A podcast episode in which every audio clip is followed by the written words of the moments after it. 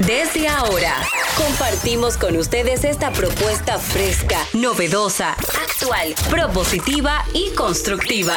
El programa donde la radio y las redes sociales se unen para darte la información más completa y diversa.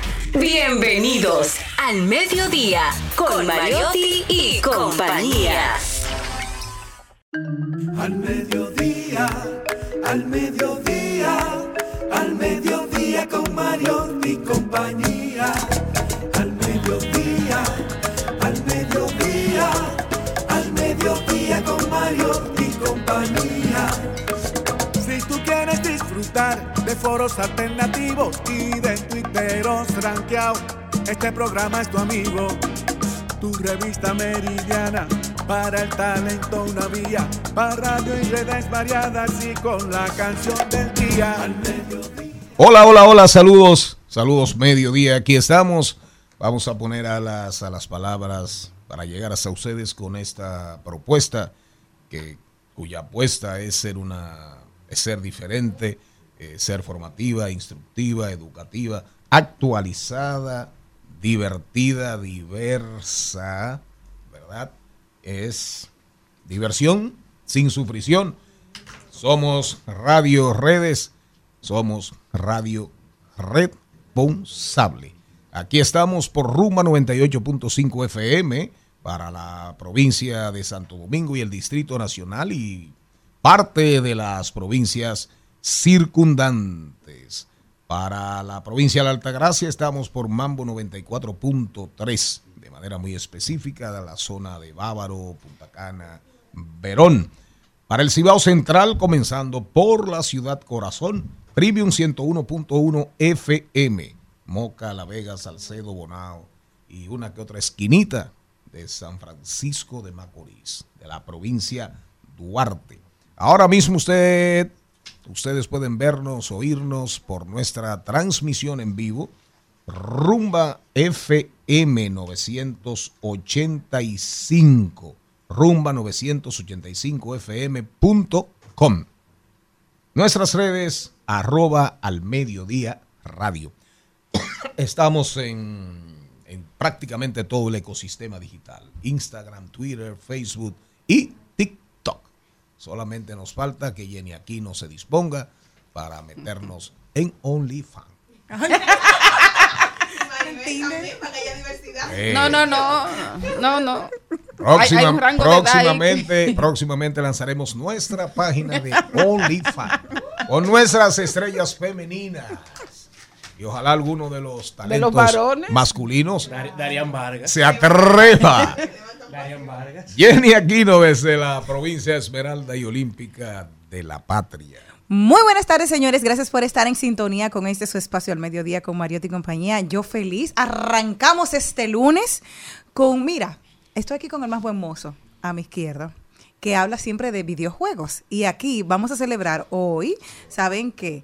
El Día Mundial del Videojuego Arcade, que fue el Mac Ay, ¿se acuerdan que eran como unos comecocos que le decían exacto? Que todos fuimos, todos jugamos en algún momento. La fecha conmemora el día de su lanzamiento en el mercado, el 22 de mayo de 1980, y que llegó a conseguir un récord Guinness em, de todos los tiempos, que se vendieron 293.822 máquinas vendidas del 80 hasta el 87, de lo que atrapó a la juventud de esa época. ¿Usted jugó Pac-Man? Eh, no, no, pero, vi mucha gente, sí, en tenía- algún no momento. edad para eso. Pero no, no, en algún, no, no, en algún momento lo jugué, pero nunca, nunca fui muy asiduo a, a esos juegos. De lo que había en la época, desde que arrancaron las tablitas con la bolita de ping-pong, que subían, que bajaban, que se parecen mucho a la pelota vasca, que se juega contra, contra el frente y contra las paredes, eh, y que sonaban tac, tac, tac, y que brincaban y que tú le dabas. Y sí, claro, me, me tocó jugar Pac-Man, pero nunca fui como muy de, de sentarme en, en un aparato. Por diversión, en algún momento jugué Nintendo cuando salió, pero por, por estar con los muchachos, con, con mis hijos. Pero realmente yo prefería, prefería otro tipo de, de juegos. Ok. Parche, ¿Eh? ping-pong, Ajedrez, ajedrez, dominó, dominó, damas, damas, damas, dominó sobre todo. Ajedrez jugué una vez con, en Monteplata me cogí unos días con jugar ajedrez con Roberto Vieja y con Lenin Santillana. Pero mi cabeza, yo no tenía tanta concentración como para durar muchos ratos ahí que calculando eh, en eso. Yo desde que tenía, desde que tenía, igual que en el domino, desde que tengo muchos ratos ya que calculando que si por aquí baja tal, que si viene tal, que con cuál viene el frente, dejo esa vaina. Te cansa. Maribel Contreras. Bueno, yo feliz de estar aquí en esta semana que inicia, estando ahí entre, yo estoy ahí entre, entre Luque y Juan Mejía, digo, entre el 21 de mayo, que fue ayer, que fue un día en el, en el que nació Dante Alighieri, y hoy, un día como hoy, murió Víctor Hugo, dos de los grandes literatos del mundo. Y bueno, me voy a quedar para iniciar la semana y recomendarla a todos los amigos con esta frase de Víctor Hugo. La risa es el sol que ahuyenta el invierno del rostro humano. Especialmente para ti, Jenny, que nos das tantas ganas de sonreír en este programa. Ay, gracias, mi amor. Así, así, así, así, así mismo es. Víctor Hugo, grande. Todavía, para que tengamos una idea, todavía Víctor Hugo tiene un peso en la li- literatura universal. Tiene un peso en la literatura universal. Y bueno, tiene tanto peso que todavía, que todavía su obra cumbre, su obra cumbre, Los Miserables, que es un canto, la descripción de los personajes, es una vaina bestial. Increíble. Eso significa que Víctor Hugo era un psicólogo y un psiquiatra del carajo. Además, eh, un gran entendedor, tenía un nivel de comprensión de su época, de su época Increíble. que lo llegó a escribir, lo, es- lo llegó a escribir otra, otra novela memorable. Los Miserables la leí, la otra la manoseé, pero no la leí. No es, no es, sí, la manoseé. ¿Cómo va a ser? Sí, pero no la leí. Nuestra Señora de París. Nuestra Señora de París. No la manoseé, pero no la leí. Yo nunca he dicho que leí algo. No, y Porque- ad- además hay muchísimos libros que, que uno lo abre y no, no termina Claro. enganchando con él. Yo leía, yo leía, le- llegué a leer obras enteras, pero muy pocas. Después aprendí a leer el principio, en el medio y, en el final. Ay, Dios.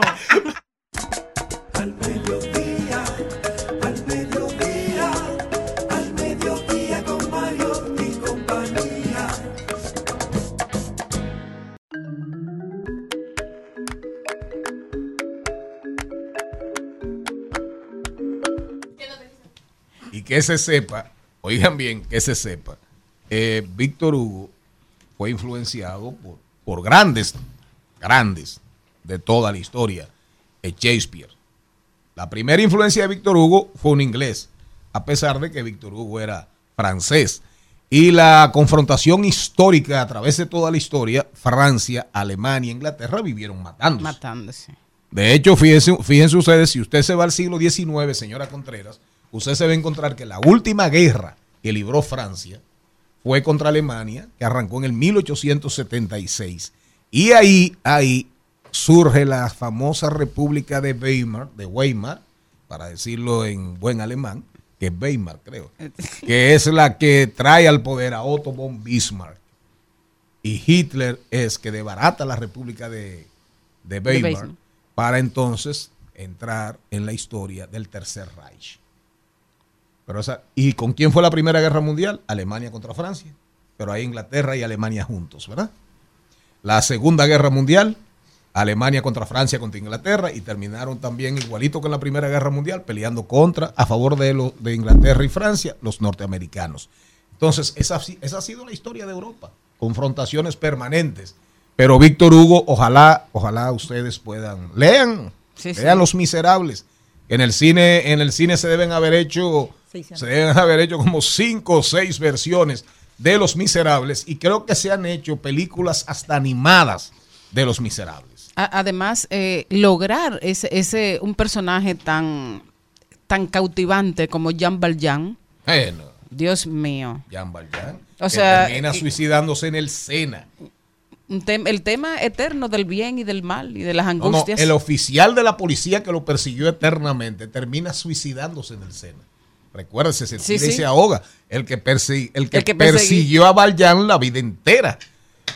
Oh, don Cristian, ¿qué dice Jean Valjean? Bueno, yo estoy feliz y agradecido. Dígame, ¿celebró usted? Me imagino que ya hablaron sobre eso, pero ¿celebró- ¿celebró usted el Día Internacional del Whisky? ¿Del qué? Del whisky. No, lo voy a comenzar a celebrar hoy. ah, pues invíteme. Lo, lo- lo que, lo, que, lo, lo que queremos saber si será escocés. que sea como él quiera, pero que me invite. Señores, feliz y agradecido de iniciar esta semana repletos de energía, así se siente en esta cabina, aquí en su programa de la transición desde la mañana hacia la tarde. Definitivamente, don Antonio, el toque de queda de la mañana. Si usted fue estudiante de nuestra época, Maribel Contreras, segurito, si usted fue estudiante de nuestra época, segurito que lo obligaron o, lo, o le dijeron, léase Los Miserables. Y Así si es. eran obras dominicanas en nuestra época y usted no le dijeron, tiene que leer cosas añejas de César Nicolás Pérez. Y Enriquillo. Y Enriquillo, De de Jesús Manuel Galván. de Jesús Y Over. Galván. Over. Eh, Ah, y, over, Over. y Over de Marrero No, Arisi. sí, pero- usted no estudió. Pero Over es una, una obra eh, amable. Sí, mucho más llevadera. Sí, ya- Pero llevadera. tirarse cosas añejas y tirarse, oiga bien, Enriquillo de Manuel de Jesús Galván. Eso era duro, pero había que leerlo. Bueno, señores, no, eh, hoy, hoy, hoy vamos a hablar, vamos a hablar ahora del contenido, un contenido súper interesante para este lunes que usted no debe perderse. Recuerde que aquí, básicamente, instrucción, formación, diversidad divertida, información sin sufrición. Este fin de semana celebramos el Día Mundial del Whisky. No sin antes decirles que recuerden que el hígado le hace mal a la bebida. Oye, hablemos de seguro con Juan Osiris Jr., Juan Osiris Mota Jr. Tema súper, súper, súper importante. A propósito de toda esta discusión que hay con la propuesta de reforma, de la reforma al sistema de seguridad social en la República Dominicana, que si las ARS, que si, que si las AFP, que si las pensiones, que las edades de retiro, que si el plan, el sistema de reparto o el sistema de capitalización individual. Ustedes ven ahí todos los días titulares, gente que anda por un, por un lado, gente que, que andan por otro lado, que si va a ser apocalíptico para la economía dominicana, si se aprueba el proyecto como está. Pero qué bueno que hoy vamos a hablar, que hoy vamos a hablar ya de la parte específica, la que tiene que ver con salud. Que buenos artículos, buenos artículos en estos días eh, de Arismendi Díaz Santana diciendo, diciendo, no hay que modificar la ley, lo que hay es que cumplir la que está vigente con todo el tema de salud, pero por eso es importante que hablemos con Juan Osiris Mota Jr. hoy, las ARS y el sí o el no en cuanto a la cobertura. Importante hablar con Rodolfo Pou, con Rodolfo Pou hoy. Rodolfo, atención, atención con, porque Rodolfo viene a hablarnos de la reunión del G7. En el G7, en la cumbre de los grandes países del mundo, se habló mucho, se habló mucho. Y hay declaraciones contundentes en cuanto a la visión de los europeos respecto a Europa, el tema chino, el tema ruso, los norteamericanos de por medio, pero también con Rodolfo vamos a hablar de las elecciones presidenciales y del tema de la deuda, porque hoy lunes, hoy lunes hay una reunión crucial entre Biden y el vocero de la Cámara de Representantes, el diputado, el congresista, el representante McCarthy. Y eso tiene en vilo, eso tiene en vilo el mundo a todos los fondos de inversión, al sistema financiero universal. Ahora mismo está pendiente mirando lo que va a pasar en los Estados Unidos con el tema del tope de la deuda y un proyecto de ley que hay en, en Nueva York para ayudar a los inquilinos. Pero no podemos dejar de hablar con Rodolfo del tema de las elecciones demócratas. Y del Medicare. Porque ya, ya Biden tiene rivales. Biden tiene rivales, tiene dos rivales para la candidatura por el Partido Demócrata, pero oigan ustedes, y no corran. Ustedes saben cuántos aspirantes hay en el Partido Republicano que le van a disputar la candidatura a Donald Trump y a DeSantis, el gobernador de la Florida. Yo creo que la lista va casi camino a 10. Mi Dios. Camino a 10 va la lista por el Partido Republicano. Rodando por el mundo, buenas noticias. Hoy de paso y repaso con Maribel Contreras, la Cassandra, artista dominico estadounidense. Celinés Madera viene a hablarnos un tema muy, muy, muy importante en cualquier época, en cualquier época y eh, en cualquier tiempo. Padre, tú no eres amigo de tus hijos, tú eres padre. Pero ahí siempre estará la discusión y la expresión bonachón y bondadosa. No, yo primero que padre soy amigo de mis hijos. ¿Verdad o mentira? Cada cual que siga su camino, cada cual que baile su canción. Tu destino dices ya está escrito, el mío tengo que escribirlo yo. Y de tu cariño, de tu amor, de tu alegría, de tu calor, de vida mía, de te quiero tanto.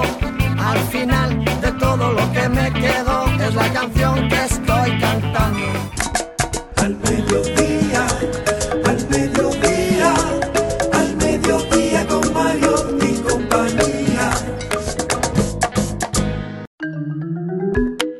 Juan Osiris Mota Jr. en el segmento Hablemos de Seguros. ¿Cómo andas? Bien, aquí se siente como una armonía. Y primera vez que coincidimos usted y yo, don Charlie. Sí, lamentablemente no había tenido el chance de coincidir contigo, pero qué bueno. Usted solamente quería coincidir con Osiris Mota padre.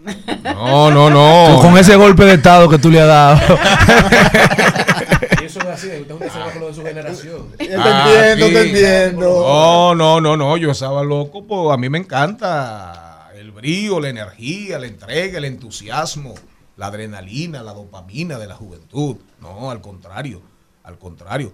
Este segmento, con el perdón de Osiris Padre, ahora es que es un segmento que seguro, seguro se va a vender.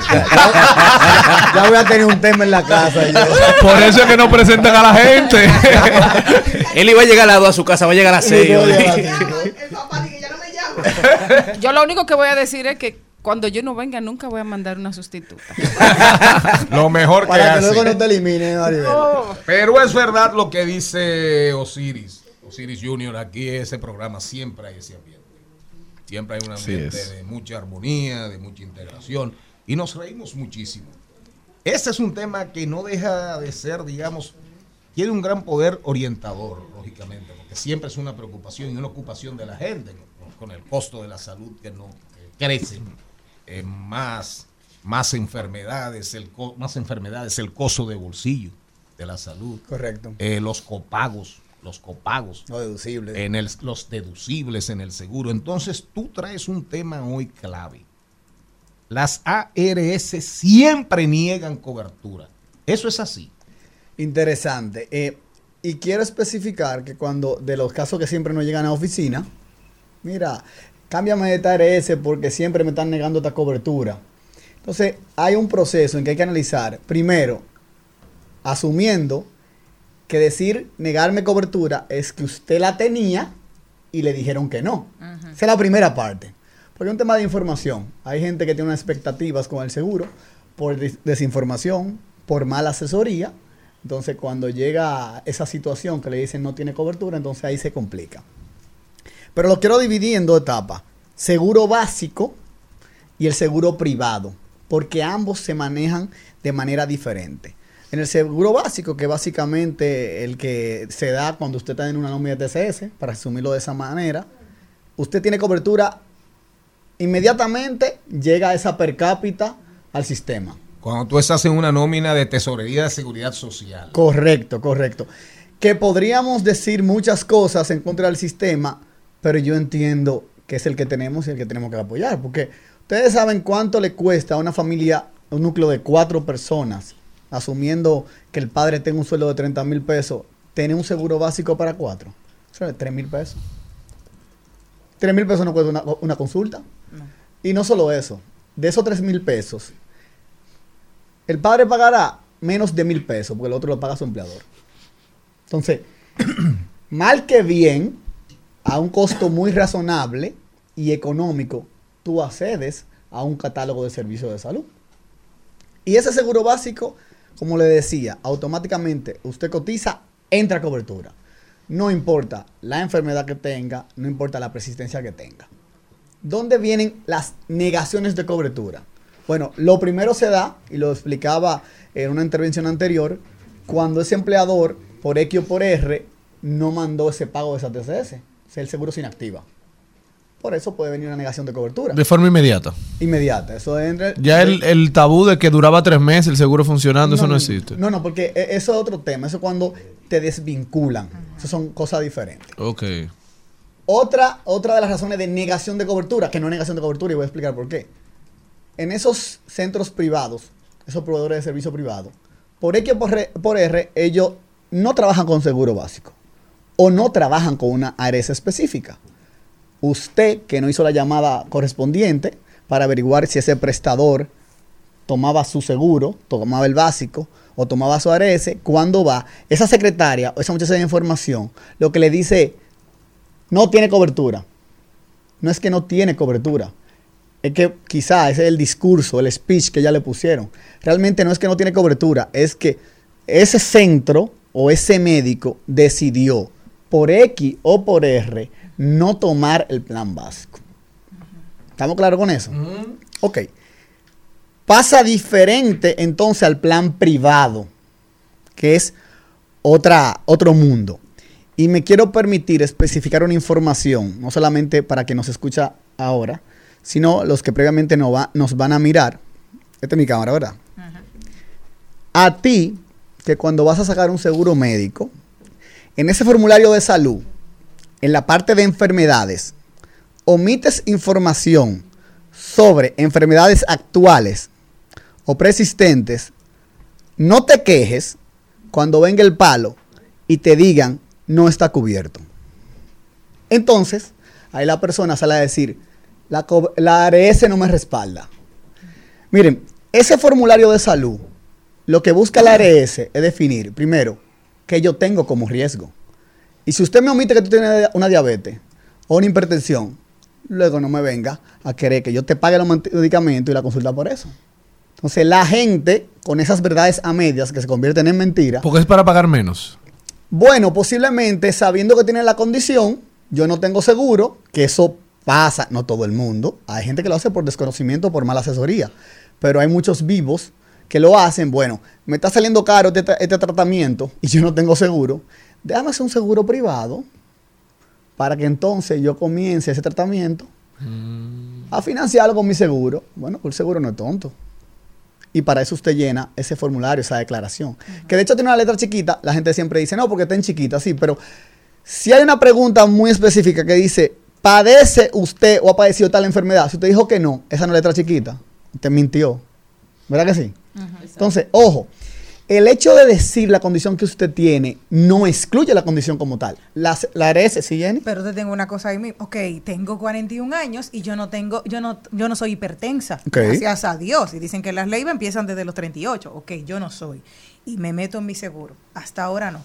Si a los 50 yo salgo con hipertensión, Está cubierta. yo no estoy hablando mentira. No está cubierta, no, claro. Es que ahí es diferente porque no hay una condición de persistencia. Ok, no es que ahora, o sea, yo ahora mismo no, en ese momento que yo digo Es- es no. cuando tú lo vas a contratar, el Exacto, en seguro, ese que tienes que yo digo decir no. No, no, tú estás hablando eh, verdad. Ahora. Ojo, ojo, hay una cláusula muy importante. Dice, enfermedades persistentes, conocidas o no. Porque puede ser que usted realmente no lo, no lo sepa. Puede ser. Pero el contrato está muy claro. Porque al final es un negocio. Eso es como usted vaya a asegurar un carro chocado. Está chocado, lo asegura y después dice, repárame el carro. No, no, no, puede funcionar así. Y le decía que el hecho de tú hablar la verdad en una condición de persistencia, una enfermedad, no te la excluye automáticamente. La ARS puede tomar una de tres, eh, de tres alternativas. Primero, analizando un historial médico, dice, bueno, mira, te la voy a cubrir, pero te voy a aumentar el precio. Tú decides si te hace sentido. Número dos, puede decirte, mira, te voy a aceptar en el seguro, pero te voy a excluir las condiciones relacionadas a esa enfermedad. Y una tercera, decir, no te quiero. Pero usted tiene selección de ARS. Te tengo otra pregunta. En el caso de las personas que normalmente, vamos a suponer, yo tenía el seguro negrito, que no hay ninguno que llame El así. seguro ABC, ABC, Sí, C. ese mismo, que no hay ninguno que llame negrito hasta el momento. No hay negrito, no. Entonces me voy con el negrito y digo, mira, prefiero ahora mismo irme con el seguro rojo. ¿Por qué? Porque entiendo que ese me va a hacer mejor cobertura y todo. Me cambio. A los dos meses, que yo lo que tengo son dos meses, tengo una apendicitis. Eso yo no lo, yo no lo puedo detectar. O sea, en ese pasado, yo no puedo decir a futuro, mira, me va a dar una apendicitis, que es algo que te puede dar de pronto, que tú no sabes. Jenny, interesante, interesante pregunta. Entonces me dicen, ahí, no hay cobertura. No, ¿Por todos los no? contratos, no, perdón. Todos los contratos tienen periodo de espera para un tema de operaciones o tratamientos. La apendicitis entraría como una emergencia. Por lo general, la apendicitis es una emergencia. Y las emergencias están cubiertas. Ahora bien, sacar un seguro para usted cubrir su embarazo, eso no está cubierto. Porque tiene un periodo de espera entre 3 y 6 meses. Quiere decir que si usted sacó su seguro, trate de quedar embarazada después de ese periodo de espera. En algunos tres, por lo general son tres para el tema de maternidad. Pero pasaría para operaciones programadas. Y, y si, por ejemplo, am, yo tengo una emergencia. Por ejemplo, una amiga eh, se sacó un seguro hace como tres o cuatro meses, no más de ahí. Entonces tuvo una emergencia y se tuvo que operar de apendicitis. Otro igual. Es una emergencia. La cubre la Siempre y emergencia. cuando sea una emergencia, sí está cubierto. Pero lo más importante, Maribel, y siempre voy a, a recalcar el tema, cuando usted vaya a adquirir sobre todo, sobre todo una cobertura, tanto de salud, de vehículo, de lo que sea, asesórese correctamente. No le haga caso a todos los expertos de la calle que le van a decir lo que usted quiere oír. No. Lamentablemente hay verdades. Y nosotros como asesores, porque el asesor es malo cuando te dice la verdad, eso es increíble. Porque si yo te digo, mira, que no te van a cubrir porque tú tienes la diabetes. No, ¿cómo tú vas a decir eso? Tú no sabes de eso. Bueno, entonces va a otro asesor que le habla una mentira o lo mal asesora, tiene una expectativa esa persona, cuando viene la situación médica le dicen, no, no hay cobertura porque en tu historial clínico vemos que tú padeces una diabetes de hace tres años. Sí, pero yo la controlaba, sí, pero el hecho de que usted la tenía controlada, la hipertensión, la diabetes, no le excluye. Inclusive los temas de cáncer. No, yo estoy en remisión. Sí, pero usted tenía que contestar que tuvo cáncer. Porque pueden venir secuelas Claro. o pueden agravar la situación de salud eh, en- de otras condiciones.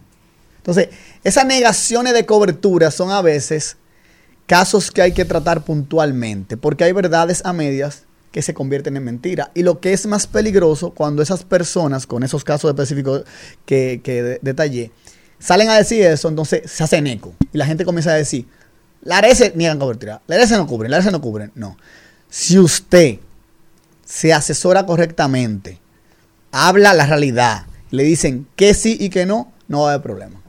Juan Osiris, para eliminar un mito, colocar en el formulario de registro de para un seguro las enfermedades que tú padeces, te sube la póliza. Como explicaba Cristian, sí, porque es, es un análisis de riesgo. Por eso, este, este es un negocio de los sanos que subsidian a los enfermos.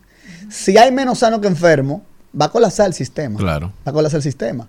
Pero lo que te explicaba, ¿qué va a pasar? Bueno, puede determinar si te cubre esa condición, subiéndote la póliza, si te dan el seguro, pero te excluyen todo lo relacionado a esa condición, o simplemente, mira, no te quiero como cliente, ve a otro lado.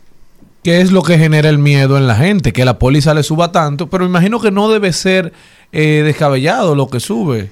Mira, yo siempre, yo siempre le invito a la gente a hacer un análisis financiero. ¿Cuánto te cuesta? Todavía sin un tratamiento, ¿cuánto te cuesta ir a un médico? Vamos a poner una ortopeda. Consulta, dos resonancias y volver. En ese jueguito fácilmente te gasta 30 mil pesos. Entonces, la gente ha entendido que el seguro es una tarjeta de débito con dinero disponible en que hay que gastarlo. Mire, señores, no piensen en el seguro para usarlo nunca, sobre todo el de salud. Yo no quisiera, yo quisiera durar 80 años sin usar nunca ese seguro. Y para mí va a ser una inversión, porque habla de lo bien que está mi salud. Pero cuando yo quiero un seguro y pienso como a veces algunos piensan cuando van a un buffet, yo pagué tanto, yo tengo que sacar Tengo este que buffet. dar una jarra. Sí, o un open bar, ¿no? Pero Sí, mírate, qué nada más van 10 tragos. Yo, no, no, entonces el seguro no es para eso. Así es. Eso no es para eso. Es para que cuando usted tenga la situación, usted tenga un respaldo. Y mira que con el tema de seguro, por ejemplo, de vehículo, ah, posiblemente te puede salir bien, no asegúrate full, como dicen. Si en 10 años no chocaste, te está saliendo bien. Malo es si chocar en el primer año. Ahora, con salud, ahí no hay juego. Porque tú puedes durar 12 años sin haber usado el seguro y con solo un tratamiento, una operación, un internamiento, paga lo que tú has pagado en esos 12 años. Tan Bu- sencillo como eso. Bueno, Juan Osiris, eh, nosotros tuvimos como familia una experiencia, es que mi mamá eh, por, eh, fue sacada del trabajo en algún momento, hace unos años, específicamente dos y medio. Y se quedó fuera del seguro básico. No, uno no le dio mente al tema del seguro. Coincidió- con la, una salida del gobierno Sí, y una sí, entrada sí. de otro. Qué imagino. coincidencia, qué coincidencia. Entre, entre es los temas, uno nunca, ¿verdad? ella no tiene una condición que tenga que ir todo- todos los días al médico, uno no le dio mente a eso y se olvidó del seguro. Cuando fuimos, eh, que te- queríamos eh, pagar, no sé, el seguro no la quería aceptar, ya por la edad, Y por las condiciones que pero de traía. una póliza que ya tenía alrededor de 22 años. Pero eh, ya había activa. salido. Pero ya había, salido. Mire, y eh, mira, qué importante que tú tocas el tema. Muy peligroso el tema de moverte de ARS. ¿Por qué? Si tú estás en una ARS, una ARS que te ha cubierto o que en ella has desarrollado todas tus dolencias Y tiene tu historial. y tú tienes tu historial, no te muevas. ¿Por qué no te muevas? Porque para la otra tú eres nuevo. Y el análisis es de cero. El análisis viene, Maribel, con hipertensión, y Dios lo quiera, con hipertensión, con diabetes, operación en cadera. Te mató. Maribel, no, esa no es, esa no es la mía. Ahora, en la otra, fue su Maribel desde cuando era jovencita, de cuando tenía Claro. 14. Tiene que cargar contigo. Entonces, tiene que cargar con tuyo. ¿Vieron lo interesante? Entonces, cuando hay gente que dice, cámbiame por un tema de precio, error. Estamos acostumbrados a ver las cosas por lo que nos cuestan en dinero y no por lo que valen. Está, eh, terminó, terminó brillante. Bien, sí. Envolvió, fue hablando de toda la masa y de todo el contenido del salami hasta que le hizo el nudito. Exacto. Hasta que lo cerró. Además, él hizo su diligencia, Mario, te saca el payo. Sí, sí. Pero un tema que quedará y que es agenda pendiente con todo ese tema de la salud, las coberturas, las clínicas privadas, tema de los hospitales. Hay, mucha- hay hospitales, hay mucha, te- hay mucha tela por donde cortar. Cortar, oye, qué mal estoy hablando. La atención primaria. Ahí tendremos, tendremos que hablar un día de estos. Ismael, ahí tienes contenido para las redes sociales de este programa. Las ARS siempre tenían cobertura. Él, él hizo community. queda nada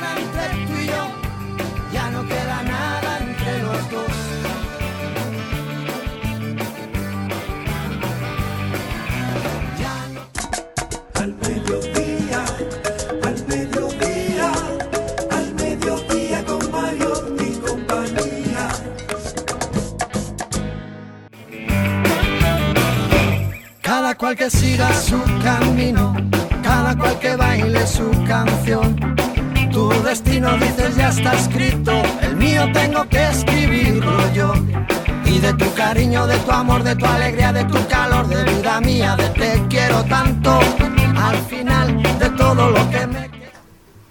Ahí estaba sonando una canción de Fito y Fitipaldi. Oiga, Un poeta, Mariotti. Sí, un Fito y poeta. Fittipaldi. Sí. Oiga la, can- oiga la canción, pero lo conocen en su casa, nada más lo conoce no, usted. no, Ay, usted también. sí, claro. Oye, yo Claro. pregunto, yo pregunto en mi Y, y- ignorancia. y Carolina Félix, ese es uno de sus artistas favoritos. Fito Fittipaldi, oigan el Fito título de la canción, El whisky barato. Bueno, decía el escritor estadounidense Raymond Chandler, decía, no hay, no hay whisky barato, lo único que hay son whiskies que no son tan buenos como los otros.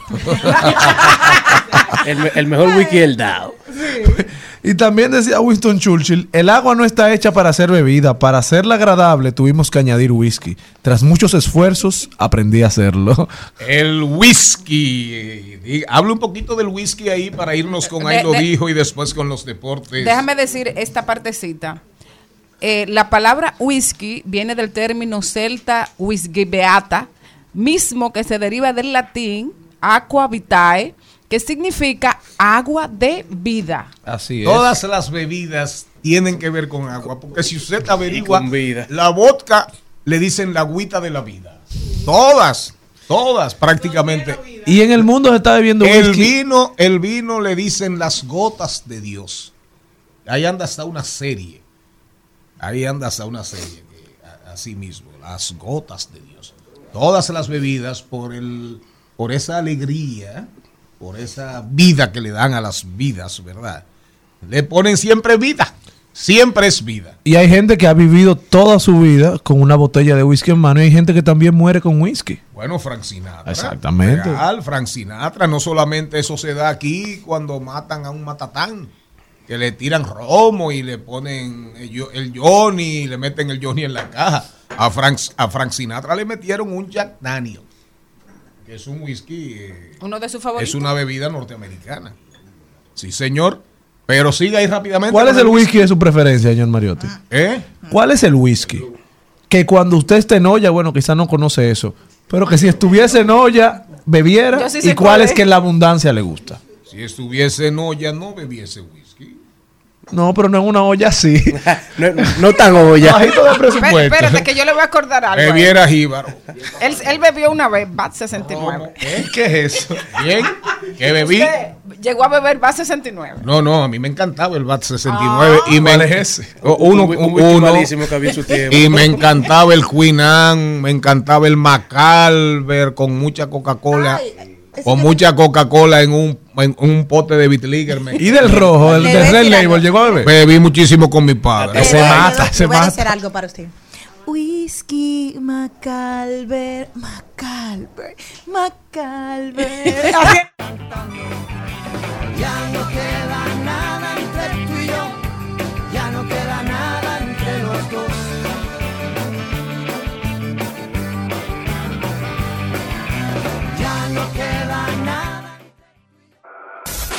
En al mediodía. ¡Ay! Lo dijo. ¡Ay! Lo dijo. ¡Ay! Lo dijo. ¡Ay! Lo dijo. ¡Ay! Lo dijo. ¡Ay! ¿Quién habrá dicho algo que merezca la pena? Bueno, Jenny Aquino, si suben ese videíto de whisky, Le mandan una caja para su casa. Claro. Eh, ¿oí- ¿Oíste, Ismael? Pero ese fue. Mira qué cosa bella. Les cuento que quien lo dijo fue Julia Caminito, que es una autora y escritora, que dijo lo siguiente, me gusta. Se está perdiendo esa mentalidad de que si uno estudia va a tener una vida mejor. Y es algo que cuando yo agradezco muchísimo a mi papá, gracias papi, aunque tú no lo creas, Ramón Aquino, me apagaba la televisión y yo cogí un pique y le decía, no te apures, yo voy a ser grande, voy a trabajar duro para comprarme una televisión. Y al día de hoy no tengo ninguna. o Te sea, decía no TV, no pantalla. No, no, o sea, mi papá me apagaba, vaya al patio a jugar con la imaginación. Y yo peleaba con él, siendo, mi papá venía y me lo apagaba. Y para mí eso era terrible. Pero ¿cuál era mi, mi sed, mi ansiedad? De poder trabajar para yo tener una televisión. Oye, ¿qué era? La- el- De querer Era la meta. progresar, claro. Y era como uno le dije un día, tú, tú- tú nunca vas a aspirar. Eh, yo trabajaba todos los días porque yo quería comer carne todos los días. En, un- en una En- mentalidad. en- un momento días. determinado. Exacto. Entonces, son situaciones que te ayudan que cuando tú vienes de, de lugar humilde, No, tú dices, lo único que tú tienes para subir hay- es estudiar. Hay muchachos que no se han enterado que antes era una sola televisión en la sala para everybody. y, tú, Y, y vecino incluido. Esa- y los vecinos más. No, y habían horas pico que no había forma de tu ver nada. Si estaban ahí los mayores. Claro, y que tú eras que tenías que cambiar. Tac, tac, tac, Tac, tac, tac, tac. Cuando yo vi la primera televisión a color, Ah, fue- y se calentaban la televisión. ¿no? Y te llamaban cuando se estaba moviendo la antena para que tú te quedaras agarrando la antena. ¿eh? No, no, vaya, es un chimbá. Espérate, espérate, ahí, ahí. Sube un chimbá. Y estabas tú parado ahí 20 minutos. Y tu brazo antena siempre daba la señal donde no se podía agarrar, donde no llegaba. es cierto, es cierto. La primera vez de mi casa que nosotros llegamos en el 89 de Monteplata y en el 90 La verdad que este programa es una cura, ¿eh? fue el regalo de ver una televisión a color. La primera televisión a color en mi casa en el 90 fue precisamente. Ahora, ¿cuál fue ahí lo dijo? Wow. Oh, pero que, oye, se está perdiendo. Oye, porque- todo esto lo que hemos hablado de por progreso. Sí, de verdad que no entendí. Se está No, pero aquí se gozó en su perdiendo, ausencia. oye, se está perdiendo esa mentalidad de que si uno estudia va a tener una vida mejor. Pero eso, Ah. pero eso es verdad. O sea, de- del De hecho, esfuerzo. de hecho, por eso, por eso eh, a Darían Vargas le tiran tanto y lo acaban. Pero lo llaman tanto. Porque también. Darían, no, no, pero también lo aprueban, lo aprueba mucha gente. Porque Darían anda en otro mundo. No, pero lo que pasa es que el discurso de Daria no es que no estudien, es que cambien lo que están Claro, estudiando. claro, pero, pero ahí vengo, porque por ejemplo, ¿dó- ¿dónde, dónde, dónde entra todo el mundo? Ahí sale un artículo de una señora que dice, una, dice algo con una propiedad del caray. Dice, bueno, lo que tiene que hacer todo el mundo es adaptarse a de ir aprendiendo y las escuelas, las universidades, la, sobre todo la, la escuela secundaria o desde pequeños, desde el, el nivel básico sobre todo, no el inicial, pero hasta desde el inicial. Porque ya hay niños que a los 7 años, 5 años, se comen un celular. Entonces, ¿qué dicen ya estudios y expertos? Dicen, miren, ChatGPT es una herramienta que está ahí. Usted no puede ignorarla. Usted no puede ignorarla. Entonces, las empresas de hoy, las empresas de hoy, en la medida que avanza la inteligencia artificial, con los programas y los algoritmos generativos, van a entrar de lleno ahí. Y hay empleos que van a desaparecer por un tema de productividad, de costos, pero usted decide qué hacer. Si se reorienta y en ese artículo, que le agradezco a Malena, en ese artículo dice la experta, cuando salieron los trenes a vapor, todo el que criaba caballos pensaba que el negocio se le iba a ir al carajo. Ahora, ¿cuántos países siguieron utilizando caballos? Porque el tren a vapor no llegó al mundo entero así de manera eh, Equitativa. eh, Igualitaria. igualitaria. Sigue diciendo la autora. Dice, por ejemplo, cuando salió la imprenta y se va a la imprenta, ella dice, todo el que escribía libros a mano perdió su empleo. Ahora, hubo quien perdió el empleo y se resignó, y hubo quien se, Se adaptó reinventó. y se convirtió en escritor. De tanto que escribía las cosas de otros, se hizo escritor. Exacto. Adquirió capacidades. Y después se metieron editores, compraron imprentas, se metieron a impresores Exacto. y sobrevivieron. Entonces, ella dice, ante, ante la realidad de la historia, está comprobado que el que no se adapta muere. Y que ChatGPT es una realidad. La inteligencia artificial. ¿Eh? Y de la hecho- inteligencia artificial. Pues claro, ChatGPT es una herramienta Es, de un- inteligencia es una artificial. herramienta, sí, gracias. Pero exacto. también, también hay que decir algo. Es una herramienta que tú tienes que tener algo para poder entenderla. Y para usarla de Porque- manera y para usarla, objetiva y de calidad. Exacto, y para poder eh, discernir cuándo está en lo correcto y cuándo no. Exacto. Sí, pero que al final eso es otra cosa, perfecto, porque al final tiene que haber algún nivel de control y ya de hecho aparecen preocupaciones. Pero si hay preocupaciones y ocupaciones es precisamente porque ya está entre nosotros. Exacto. Ya una Lo realidad. que hay es que ocuparse y el país que, por ejemplo, aquí los maestros se dicen aumentos, aumentos salariales, aumentos salariales, salariales. Pero nadie te habla al final, nadie dice, bueno, pero págame por méritos, págame por capacidades, eh, hazme pruebas eh, por lo menos anuales o cada dos años, a ver si yo me estoy adaptando y me estoy enriqueciendo de acuerdo a las exigencias y demandas de los tiempos. Entonces, ponme pruebas esporádicas en el tiempo de pruebas de actitud, de, de aptitud académica, de aptitud académica. Entonces, hay muchos retos y desafíos para la sociedad dominicana. Y por eso cuando Darían dice, mire, eso esto es lo que viene. Robótica, mecatrónica, biotecnología, bioingeniería. Darían Vargas está diciendo grandes verdades, pero son dolorosas en países como los nuestros, donde las, la mentalidad es de resistencia real a los cambios y vivimos acomodados, vivimos en nuestro estado de confort. El al mediodía dice presente. Dice presente el músculo y la mente. El músculo y la mente. Estamos en deportes.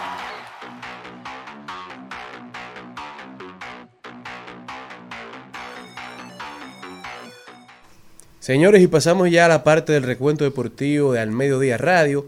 en donde empezamos a hablar de fútbol, ya que en este fin de semana pasó un momento histórico en donde la selección de fútbol sub-20 empezó con su participación en el primer mundial de fútbol sub-20 en el que República Dominicana ha clasificado en la historia. El equipo debutó el sábado, no, ayer domingo debutó el equipo en el mundial contra Nigeria, en donde el capitán del equipo, nuestro número 10, Edison Ascona, se convirtió en el primer jugador dominicano en la historia en anotar un gol con la selección dominicana de fútbol en una Copa del Mundo. Un gol que vino en el, minuto 22 desde un punto de penal frente a Nigeria. En el momento el juego se encontraba uno a uno. Tuvimos las esperanzas de terminar con ese empate para poder avanzar en- dentro de nuestro grupo, el grupo de muerte de este mundial, pero terminamos cayendo 2 a 1 frente a Nigeria con un último gol cerrando ahí el partido. Eh, República Dominicana se encuentra en el grupo D contra Italia, contra Brasil y Nigeria, pero regresamos a la acción el miércoles contra Brasil,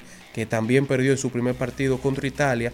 Y ahora estará buscando ver quién marca su primera victoria, si República Dominicana o Brasil con el equipo sub-20, mientras que Manny Machado está ahora incursionando en su faceta de emprendedor y de empresario y está diciendo presente en la expansión de la MLS, la Liga de Fútbol Profesional de los Estados Unidos, convirtiéndose en accionista en esta nueva etapa de la liga que se expande ahora hasta San Diego.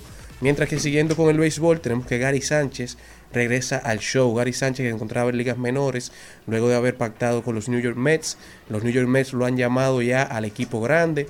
Regresa el receptor veterano a las mayores ahora en New York, pero con los New York Mets.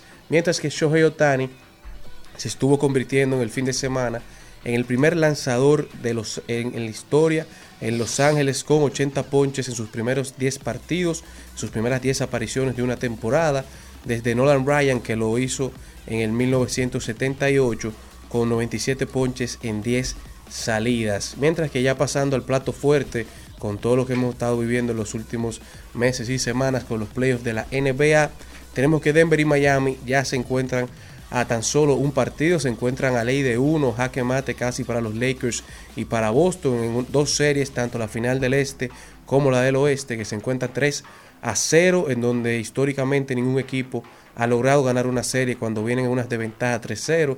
Eh, 3-1 en unas finales lo rompieron los, los Cleveland Cavaliers junto a LeBron James contra los Golden State Warriors. Ahora en esta marca 3-0, en una marca 0 victorias, 149 derrotas, cuando los equipos se encuentran en esta desventaja.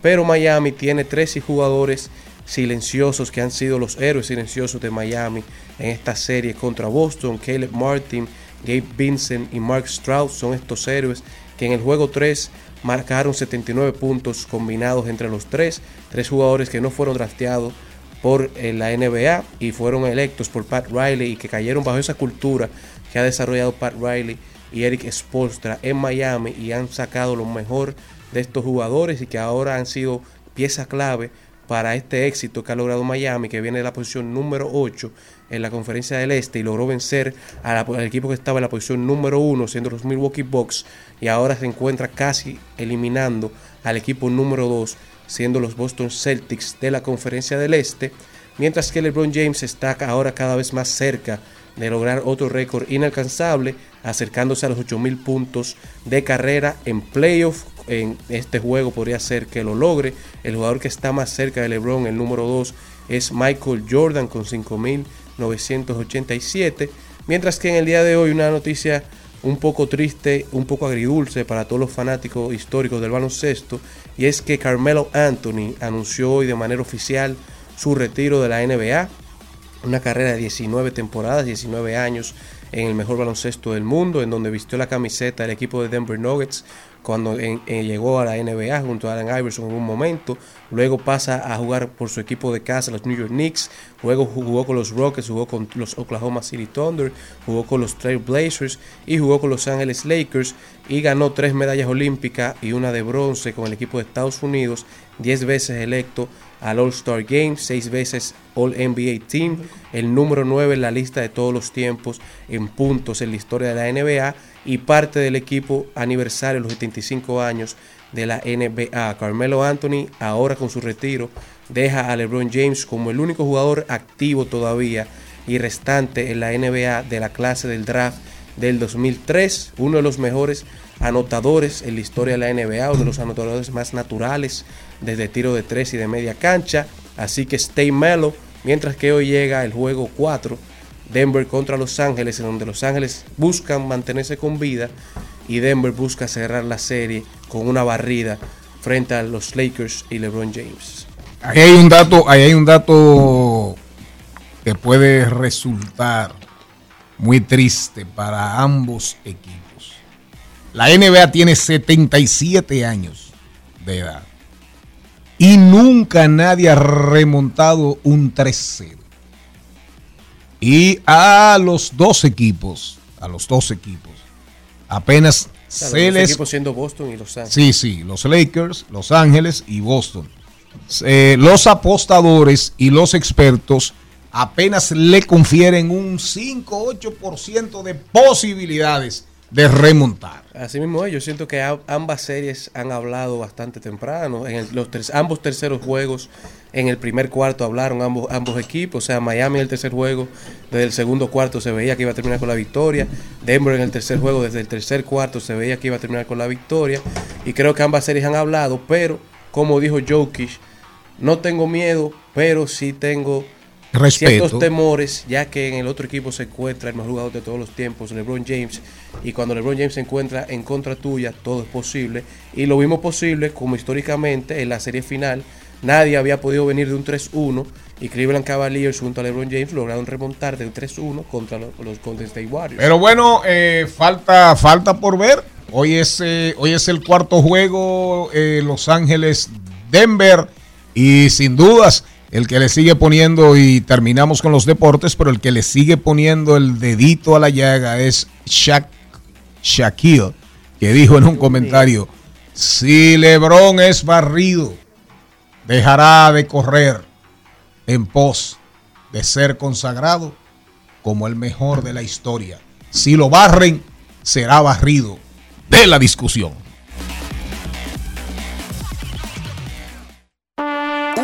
Vez un Morel con escudo heráldico y blasón, tan vasco como catalán y hasta francés. El que aquí presentamos es americano y dominicano. Se llama Cristian y también es de la 3.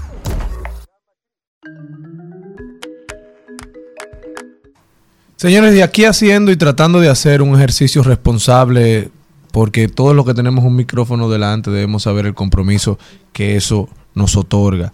El día de ayer en el barrio Las Cañitas, eh, un grupo de 11 jóvenes tenían un tipo de concierto, freestyle, eh, que así se les dice, freestyle ca- cañitero eh, los cuales recibieron apoyo hasta de la cervecería Presidente para esbozar en su sector sus talentos. Son nuevos prospectos que quieren ser art- artistas urbanos. ¿Qué pasó allí?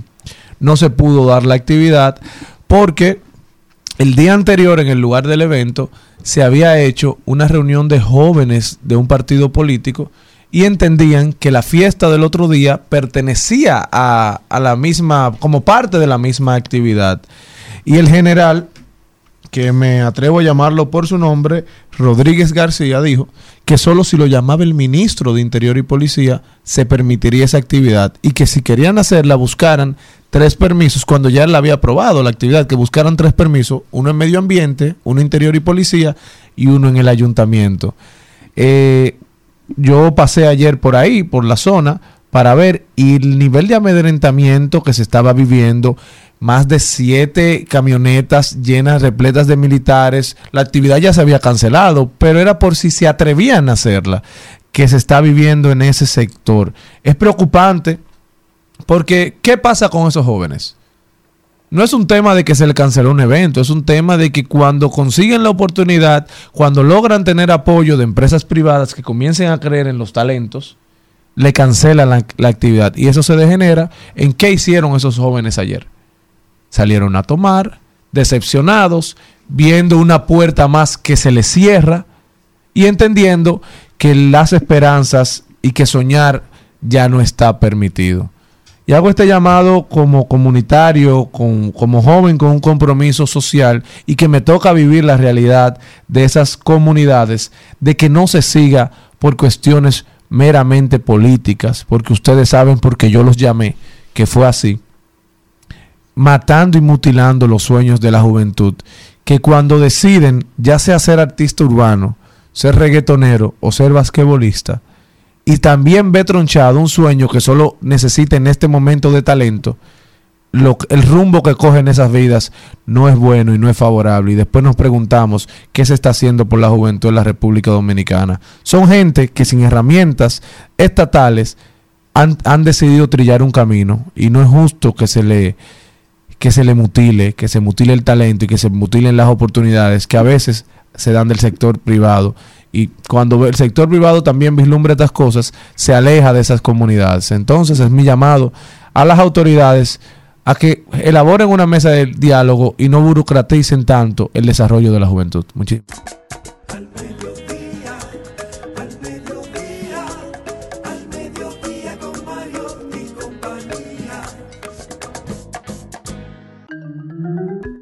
Maribel Contreras, una sapio sexual.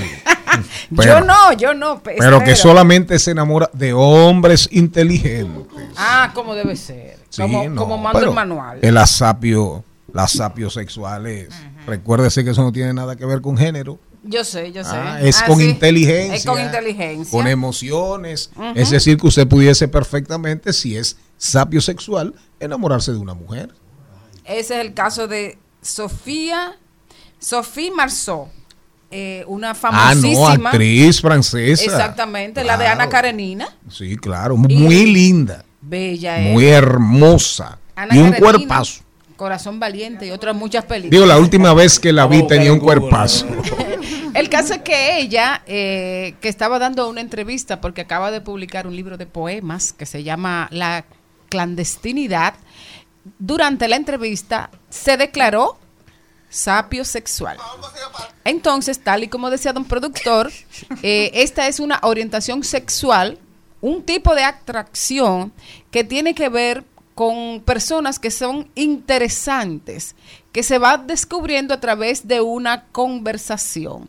Son personas que pueden eh, sentirse atraídas por otras de inteligencias múltiples, lógico, matemática, lingüística, unipersonal. Eh, según nuestro admirado aquí y siempre mencionado Yuval Noah Harari, esta condición es más común en las mujeres debido a que estas son mayormente estimuladas por los oídos y el tacto, mientras que el hombre, como Carlitos, se tiende a, a- a enamorar a través del ojo. Entonces, tal y como decía don productor también, eh, no tiene que ver que sea hombre o mujer, sino que sea inteligente y que logre conectar con ella. Hay una persona que es un mito de la humanidad y un mito de la belleza, que fue Marilyn Monroe, que ella, sin que el término ni la idea fuera, eh, tuviera declaración, ella declaró que le gustaban las personas inteligentes y que de las ah, mentes, de las mentes de las y que para ella Albert Einstein era la persona más seductora que había conocido. Le hubiese hecho Marilyn Monroe, le hubiese hecho unos rolitos. Una trenza. Él- ella le- le hubiese hecho unos rolitos a don Alberto. Le pintaba los bigotes.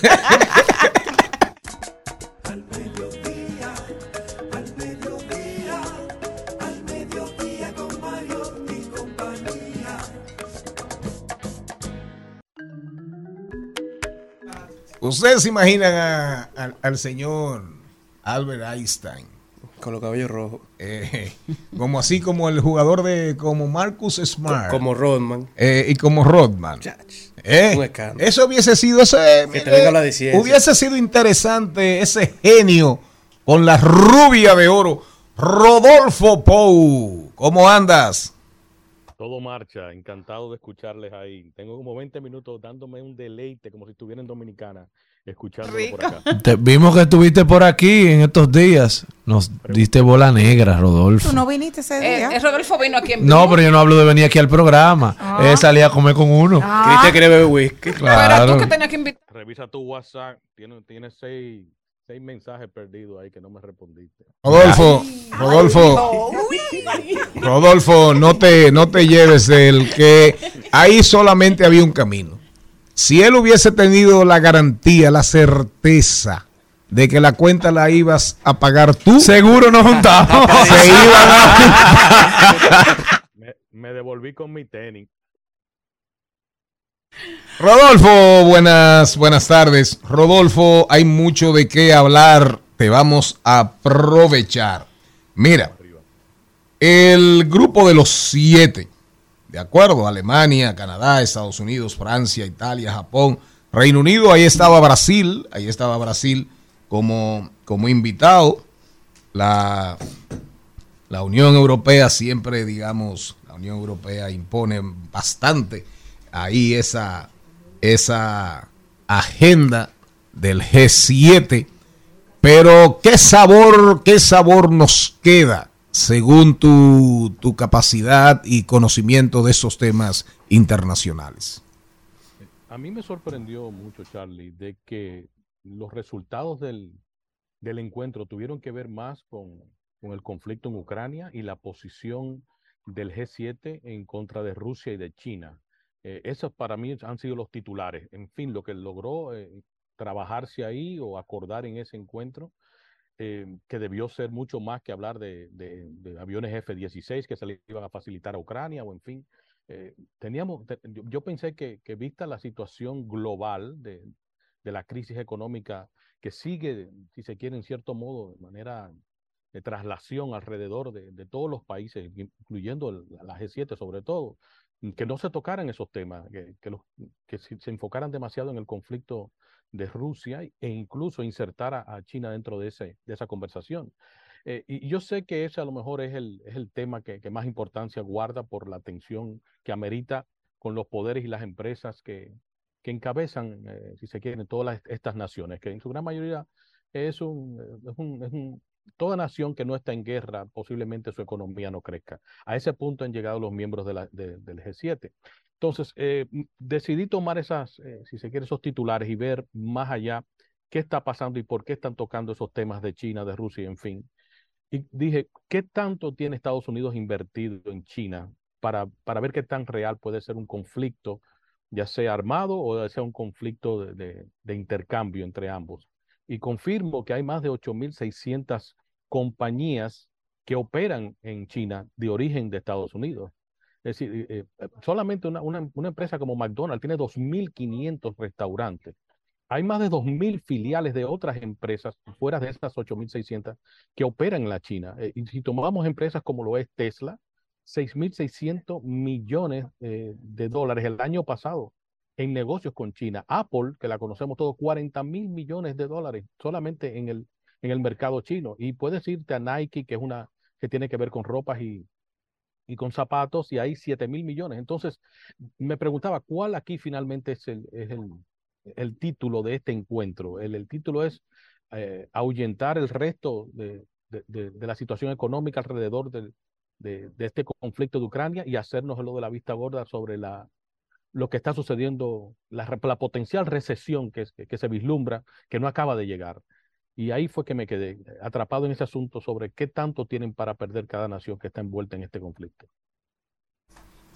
Rodolfo, el tope de la deuda. Eso tiene en vilo a los Estados Unidos y también al mundo. Hoy supuestamente se iba a producir una reunión entre McCarthy, el jefe, la cabeza del Partido Republicano en la Cámara de Representantes, y el presidente Biden. Y en esa misma línea, en esa misma línea, una segunda pregunta, Rodolfo. Sí, sí. ¿Cuántos Biden tiene rivales en la búsqueda de la nominación por el Partido Demócrata? Pero me ha sorprendido ver el reguerete, la lista de aspirantes. Aparte de DeSantis, que ganó abrumadoramente las elecciones para mantenerse como gobernador de la Florida, el reguerete de rivales que tiene Donald Trump.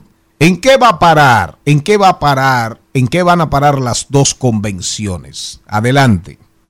Arrancamos con el techo de la deuda. Eh, para los que no conocen el, término del techo de la deuda o lo que es el tope de la deuda, los Estados Unidos debe, debe una cantidad de dinero y basado en el crédito propio que tiene eh, para acceder a los pagos de esas deudas.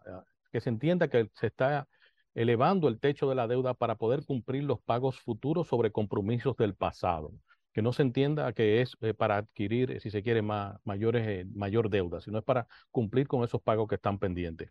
¿Desde cuándo se ha estado elevando el techo de la deuda? El techo de la deuda se ha elevado desde los años 1960 y se ha elevado en 78 ocasiones. 49 veces se ha elevado durante un- una administración republicana y 29 veces bajo una administración demócrata. Ahora entiéndase, no importa el presidente que esté de turno, la Cámara y el Senado tienen que ponerse de acuerdo para asegurar de que ese techo sea elevado, ese compromiso de pago, ¿verdad? Eh, Durante, para que entiendan cómo, cómo, cómo funciona esto, eh, durante el periodo de Trump, en los cuatro años que estuvo como presidente, el, el techo de la deuda se elevó en cuatro ocasiones y tres de ellas ayudaron los demócratas para asegurar que no hubiera incumplimiento de pago. Ahora, ¿cómo manejan los republicanos? Y aquí donde viene el conflicto. ¿Cómo manejan los republicanos su propuesta de presupuesto y cómo la manejan los demócratas?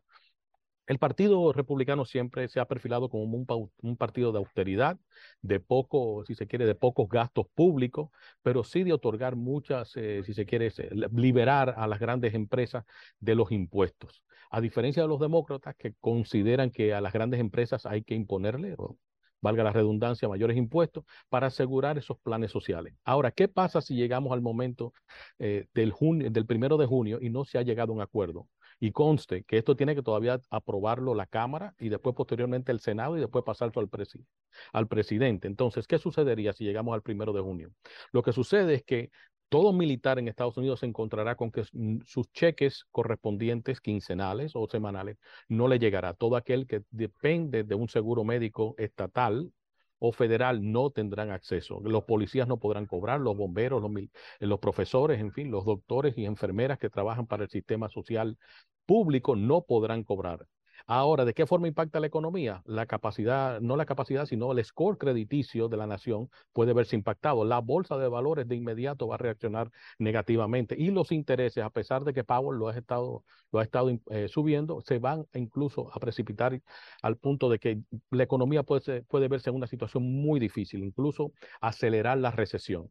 Los Estados Unidos nunca ha fallado en su deuda, siempre han estado eh, al día con ella y cuando se ha necesitado elevar el techo para poder cubrir esos compromisos, siempre lo ha hecho. ¿Qué sucede en esta ocasión? En esta ocasión encontramos con un partido republicano que, encabeza la Cámara con una minoría, eh, si se quiere, con una mayoría muy mínima. Estamos hablando de, cuatro a siete diferentes eh, representantes. Y es el único poder que puede ejercer, porque exigir modificaciones en el presupuesto no hay forma de que pueda hacerlo. Es la única forma, si se quiere, de, de forcejeo político que tiene brincando a la, pregunta sobre Trump y lo que se está encontrando como precandidatos a su alrededor, es que esta semana el gobernador de Santis del estado de la Florida va a anunciar de manera formal su, candidatura a la presidencia de los Estados Unidos. Pero también lo va a presentar su candidatura el senador Tim Scott, un republicano afroamericano del estado del sur, del, sur de Carolina, Carolina del Sur. Y creo que ese posiblemente es más interesante que la de DeSantis. ¿Por qué? Porque en el Partido Republicano hay una, dice que la, la minoría, estoy hablando de minoría de minorías, afroamericanos y latinos, hay tan pocos que resaltan. Y Tim Scott es uno de esos que es afroamericano y es republicano. La historia de él es muy interesante eh, y él perfila el discurso de que no hay que contar con tanto subsidio gubernamental para lograr eh, alcanzar una posición de, importancia en los Estados Unidos. Pero creo que más bien lo que está haciendo es perfilándose como el camalo, que él potencialmente sea el vicepresidente que Trump necesita para eh, traer a las personas del centro, lo que están votando en el centro. Y para cerrar el pensamiento sobre la pregunta de Biden, no veo a nadie acercándosele a Biden. Literalmente creo que Biden se va a presentar solo a las primarias y nadie lo va a enfrentar. Eh, Rodolfo, eh, vi una noticia hace unos días de que se estaba en conversaciones y que don Adriano Espaillat representaba esa comisión para que los, la diáspora pudiera usar sus seguros médicos americanos en el país. ¿Qué hay sobre eso? ¿Cuál es la realidad? Sí, mira, nosotros le propusimos al presidente Abinera hace 18 meses eh, que serviera de gestor para nosotros poder impulsar la utilización del Medicare, que viene siendo el, seguro social de, de, los Estados Unidos, el público, ¿verdad? Eh, utilizarlo en República Dominicana. Claro, las autoridades norteamericanas están no estaban muy a favor de eso, porque primero hay que, tienen que existir en República Dominicana eh, instalaciones, eh, si se quiere, médicas o instituciones médicas que, que, estén a la altura de los requisitos que exige el Medicare para las atenciones por la cual finalmente termina pagando. Eh, hemos, le hemos dado curso a eso. Eso va más encaminado de lo que usted se imagina. Eh, reitero, fue, fueron parte de las agendas que le presentamos al presidente. No por eso quiere decir que el presidente tuvo que ver con, con lograrlo, sino simplemente de, lo de las intenciones que nosotros teníamos. Y, y por, por, el momento tenemos a, al Hospital OMS de, de, de, Santiago y tenemos a CEDIMAT como esos dos como plan piloto para lograr eh, asegurarle a esos dominicanos que se retiran en República Dominicana de que no solamente puedan recibir su, si quiere, su cheque de retiro, sino que también podrán utilizar eh, el programa de Medicare, que es el programa de salud social de, de federal de los Estados Unidos, en instituciones dominicanas. Y eso está bastante avanzado. Y estamos tomando como referencia, como siempre, el país de Israel, que sí dispone de esa facilidad. Es el único país fuera, eh, fuera de Estados Unidos que le permiten utilizar el Medicare. Y no, creo que nosotros vamos en los próximos 9 a 18 meses lograrlo. Rodolfo. Rodolfo, eh, por último, una, el tema, el tema, ahí anda rodando una posibilidad, un proyecto de ley en la ciudad, en, en, el, en el estado de Nueva York, para ayudar a los inquilinos. ¿En qué consiste? Atención la diáspora. Ese es el, senador, perdón, el senador estatal, no, el representante estatal, le llaman asamble, asambleístas. Eh, recuerden, y lo he fijado anteriormente, los estados eh, en Estados Unidos funcionan igual que los países. Por eso incluso me, me, causa, me es jocoso el que los dominicanos se refieran a los Estados Unidos como países, pero en realidad lo son. El gobernador funge como, como el presidente, eh, el vicegobernador o vicegobernadora, viene siendo la vice, y tienen una Cámara y tienen un Senado y posteriormente tienen los, eh, los condados que funcionan como provincias, ¿verdad? Y tienen sus representantes también. El, el representante dominicano ante la legislatura del Estado de Nueva York ha presentado, porque hay un incremento en las en, la, en, las, en los alquileres, ha presentado un, proyecto de, de, ley que será será limitado al tiempo, es decir, no es un asunto que va a perdurar por siempre, eh, para evitar que se le aumente eh, la, si se quiere, el pago mensual de estos, de estos, a estos inquilinos. Ahora, para entender eso, hay que entender que también en, en, en, Nueva York hay un asunto que se llama control de renta o control de alquiler, que si tú alquilaste un apartamento hace 15 años y lo alquilaste en 800 dólares, todavía al día de hoy uh, tienes que alquilártelo a 800 dólares mientras tú no te mudes de ahí.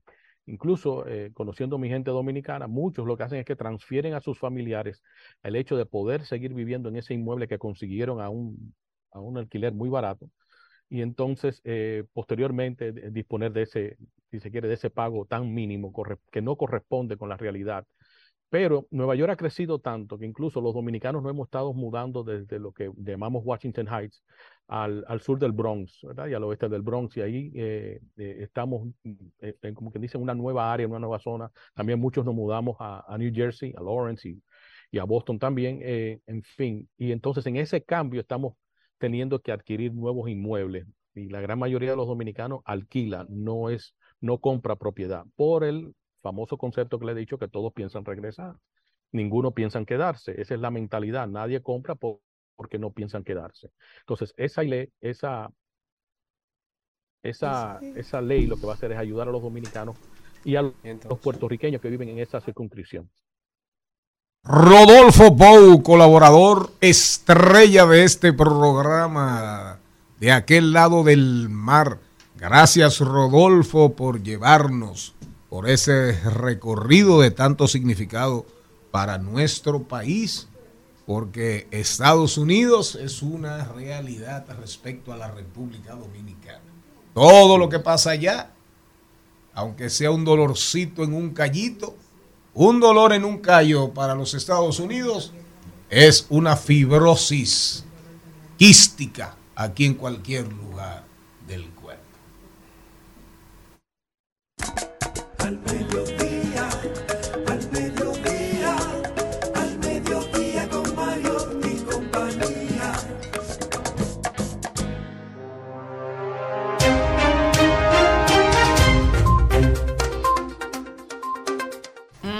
¿Y quién es que no te encanta? es verdad. Tengo una lista Ya larga. quisiera saber yo. Vámonos a rodar por el mundo porque indiferencia frente a lo que acontece en el mundo nunca, aunque seamos diversidad divertida, información sin sufrición. Jenny aquí. Me voy para Irlanda y es que el regulador de datos irlandés ha impuesto a Meta, la compañía Meta, la mayor multa europea por vulneración de la privacidad de la historia. Los 1.200 millones, según la cifra que se ha conocido esta mañana, superan a los 746 que fue sancionada Amazon en 2021, también por asuntos relacionados con la, con la privacidad. Eso va a seguir pasando con muchísima frecuencia y ahora, eh, bueno, ha pasado. En Europa es que más ha pasado. Los mayores afanes de regular las grandes big techs, es decir, las grandes tecnológicas, las que marcan rutas en el mundo, ha sido Europa. Siempre ha sido una amenaza para las grandes empresas tecnológicas, pero eso se va a extender, eso se va a extender.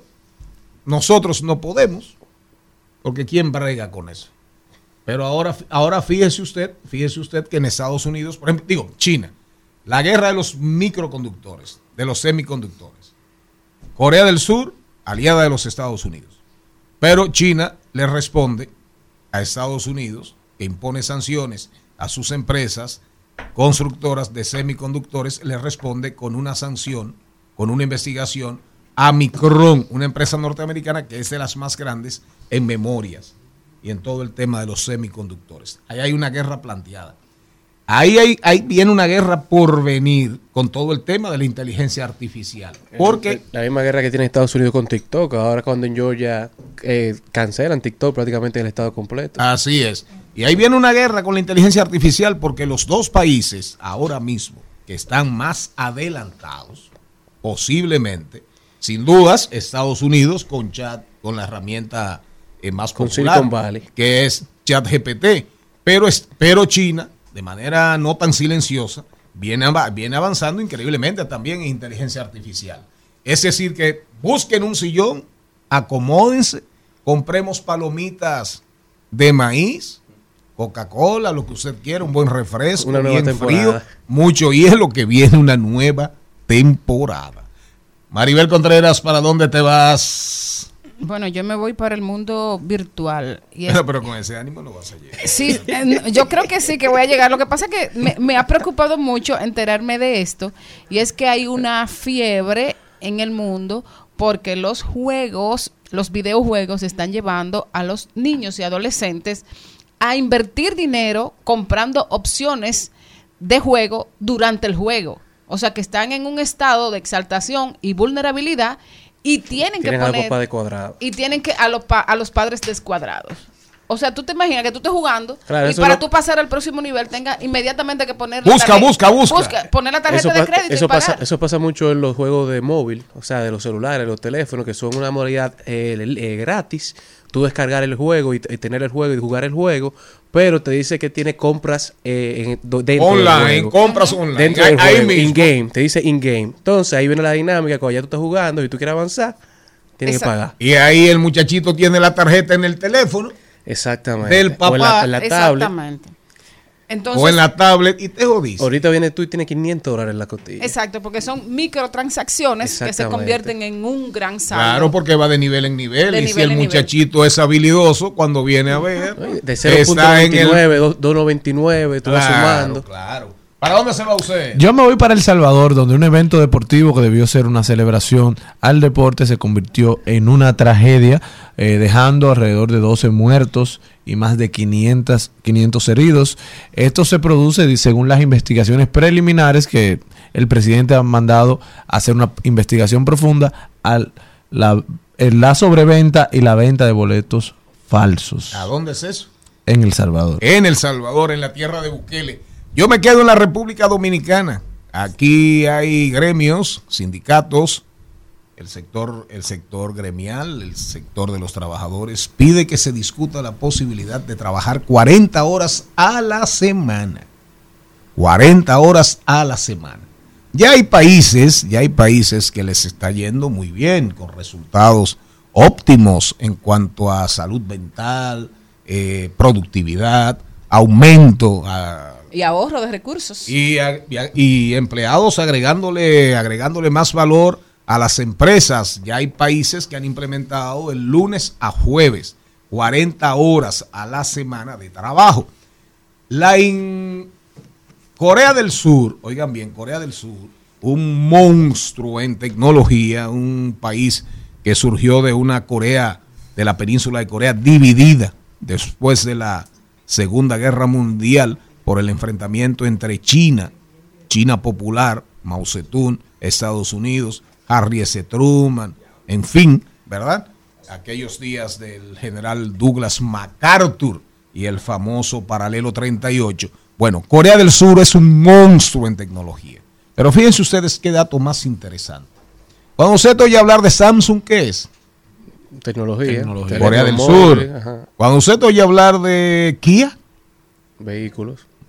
Cuando usted oye hablar de Hyundai, Corea también, pero vehículos. Claro, pero Corea es un monstruo tecnológicamente hablando y es el mayor productor de semiconductores, Y es el de Sonata. que es la industria. Ajá, Hyundai, ajá. Sí, pero allá Sonata no suena mucho.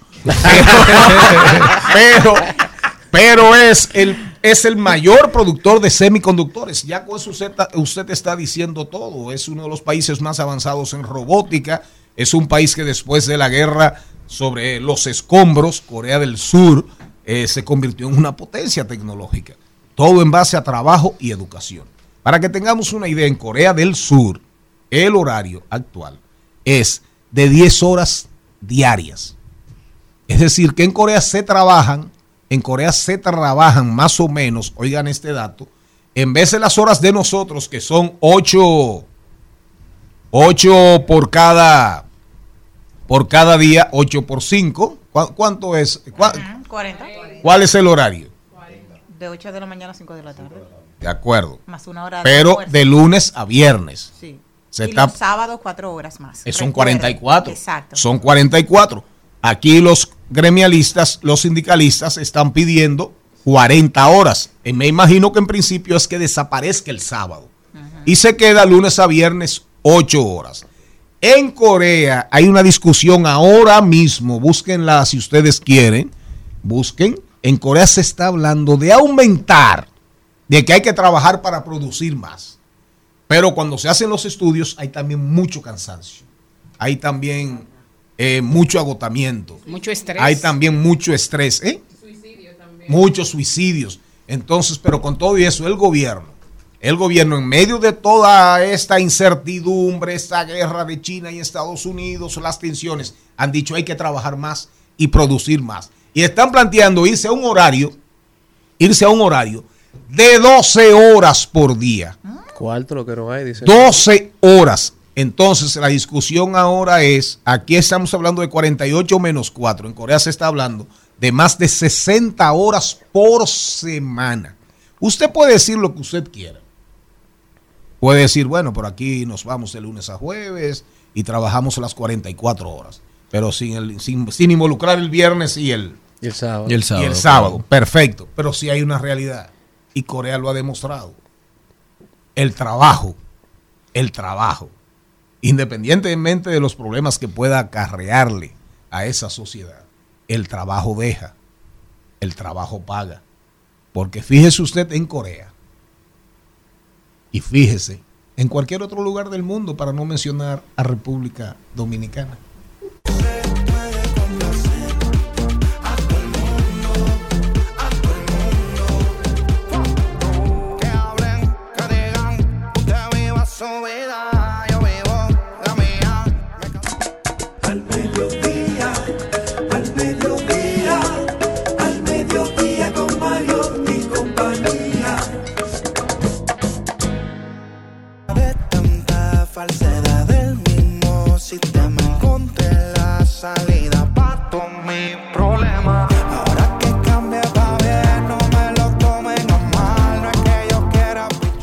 En Al Mediodía es bueno recibir buenas noticias.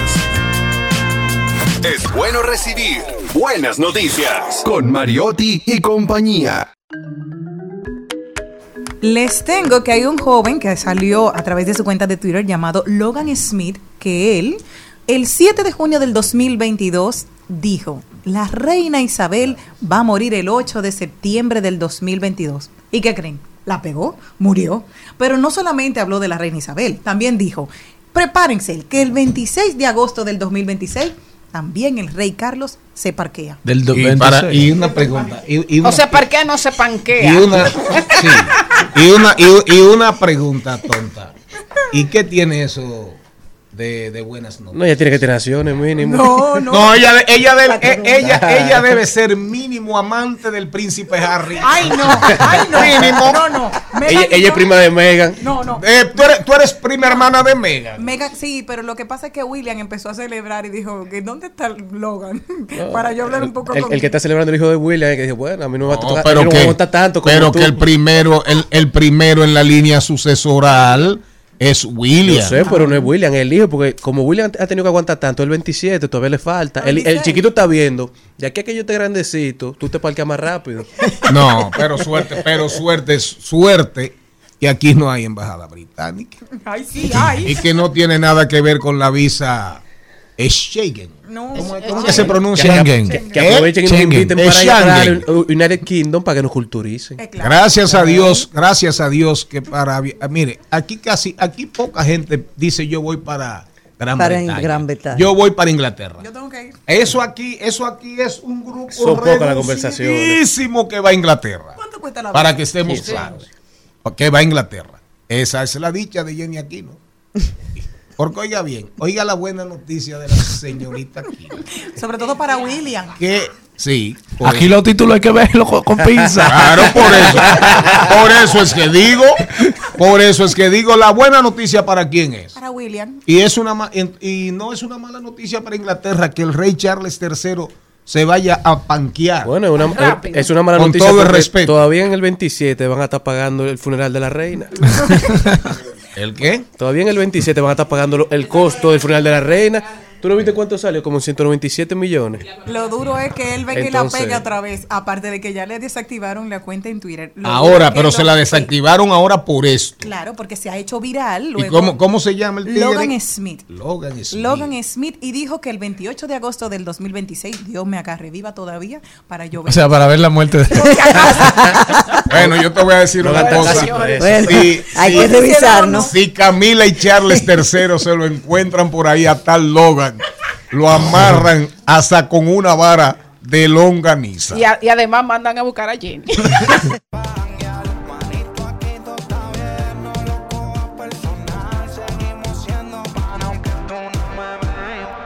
Presentamos 2020. 2020. Salud y bienestar. En Al Mediodía. Con Mariotti y compañía. Eso era lo que andaba buscando. Oigan bien, ahora vamos a hablar de salud y bienestar, que es lo que menos hay en esta cabina. salud mental. Aquí hay un problema serio, serio, serio en esta cabina de salud mental. Vamos a disculpar a la, a la artista, la Cassandra, porque la ciudad, el tapón se la comió. La ciudad colapsó. La ciudad, miren señores, antes aquí el tema era que si los colegios al mediodía, que si la mañana la entrada de aquel lado para este lado, que la 6 de noviembre, que el 9 con la entrada del Cibao para Santo Domingo. Ya aquí no hay hora. No. Y tú sabes, Celinés Madera, lo que está pasando en la Florida. ¿Qué está En la pasando? Florida, con toda y la planificación, que la improvisación es mínima. En Miami, la zona de Brickell, toda esa zona ahí del downtown, está, tiene, está, está teniendo unos serios problemas con el caos en el tránsito. Y eso es allá. Imagínese usted aquí.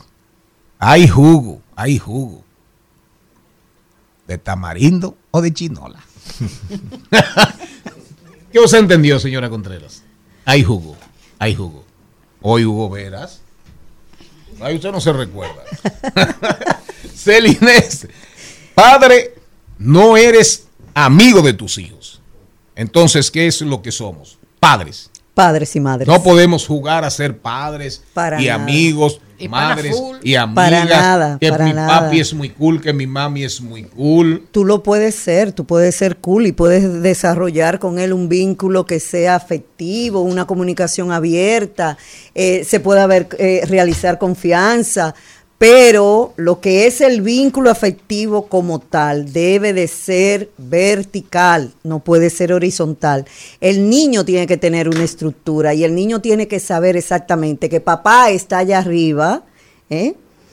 y que papá y mamá o el tutor, en este caso, está arriba y que yo tengo que cumplir lo que son unas reglas y unas normas que tienen que estar establecidas desde la niñez, desde la infancia temprana.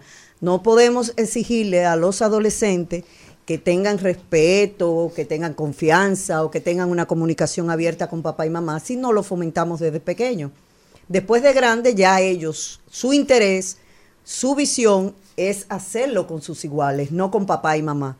Porque hay cierta timidez, ciertas cosas que no lo van a comunicar a papá y mamá. Entonces tiene que, eso tiene que fomentarse desde la infancia, obligatoriamente. Y los niños necesitan estructura. Obligado hay que darle estructura para que ellos sepan que fuera de casa tienen también que cumplir con algunas estructuras que van a encontrar. Celinés, en lo que dices hay una línea muy fina. Tenemos que fomentar la comunicación, fomentar la confianza, pero no, no fomentar la amistad. O sea, no, no querer vender el personaje de que todo está bien, que somos amigos, que yo soy el confidente. Entonces, ¿cuál es la línea? ¿Hasta qué punto puedo escucharte tratando de ser un amigo sin serlo? ¿Y hasta qué punto te pongo reglas? Recuerda que cuando nosotros somos padres, los referentes de esos niños son los padres. Entonces, durante la niñez es que tenemos que establecer eso, de que yo soy tu padre, yo voy a estar contigo cuando tú lo quieras, cuando lo desees, yo voy a tener una escucha activa contigo. No te juzgo. No te voy a juzgar, pero ¿qué es lo que ellos necesitan? Ellos lo que necesitan es una guía, ellos no necesitan amigos porque para la amistad van a tener todos sus iguales que van a estar en el colegio, en la universidad o en el club, en lo que sea, en cualquier otra parte social. Pero para lo que es la formación y lo que es la educación, eso es en casa. Y por lo tanto, en casa hay que tiene que establecerse esa línea, qué cruzar y qué no cruzar. Y automáticamente ellos sepan y tengan claro eso, pues entonces ellos van a saber cuáles son las consecuencias de haber cruzado esa línea y cuáles son las cosas que yo no puedo cruzar. Pero eso no te genera una conversación de qué te cuento y qué no te cuento. No, porque la, conver- la- la comunicación va a fluir desde pequeño. Entonces ya se crea una confianza. Entonces yo te voy a contar, automáticamente yo te voy a contar porque yo voy a estar seguro que tú me vas a escuchar y que tú no me vas a juzgar. Ahora, si eso no se desarrolla durante la infancia, es casi seguro que durante la adolescencia, pues entonces no lo van a hacer. Eh, va a ser imposible para ellos. Mejor me comunico con mi igual, que tenemos las Claro. mismas, los mismos intereses, las mismas, eh, vamos a decir, necesidades y las mismas cosas tratadas, ¿verdad? Y me va a apoyar. Y me vas a apoyar. ¿Por qué? Porque tú no me vas a poder juzgar. Estamos en lo mismo. Estamos en el mismo camino. Celines, hay algo que decía una persona otro día en redes y yo quiero confirmarlo contigo. Decían, cuando tienes un bebé, eh, los padres primerizos normalmente, déjalo que llore para que él desarrolle los pulmones, que era lo que la gente entendía. Decía, es la primer, el primer síntoma de abandono, de que el niño no puede contar contigo. ¿Es esto cierto? que no? Entonces, en este caso de que tú no eres tu amigo, ¿qué vínculo hay ahí? Con empezando por ese bebé, porque son pequeñitos, somos pequeñitos, algún día seremos grandes. Entonces, ese vínculo ahí con esta amistad, ¿cómo se relaciona? Sí, acuérdate que nosotros tenemos algo que le llamamos apego seguro. Y el apego seguro es cuando mamá y papá están en el momento que el niño lo necesita. Y que le sirve de guía o de protección o de cuidado en el momento que el niño lo necesita. Entonces, en ese sentido, si papá y mamá lo hacen desde el principio, desde el, vamos a decir, desde la barriga, pues ya de una u otra manera el niño lo va sintiendo, lo va analizando, lo va interiorizando. Ahora, luego, más tarde, cuando comiencen a surgir la serie de conflictos sociales, eh, también dentro de la misma familia, pues ya el niño sabe exactamente cuáles son las cosas que yo puedo hacer y cuáles son las cosas que yo no puedo hacer. Lo que no podemos es dejar que las cosas se desarrollen para entonces luego exigirle que tengan respeto, que tengan consideración, que tengan confianza, que tengan un acercamiento, porque lamentablemente va a ser difícil poder acercar a esos muchachos a uno. ¿Cómo puedes mutilar a un hijo? No, no podemos motivarlo, esto todo lo contrario.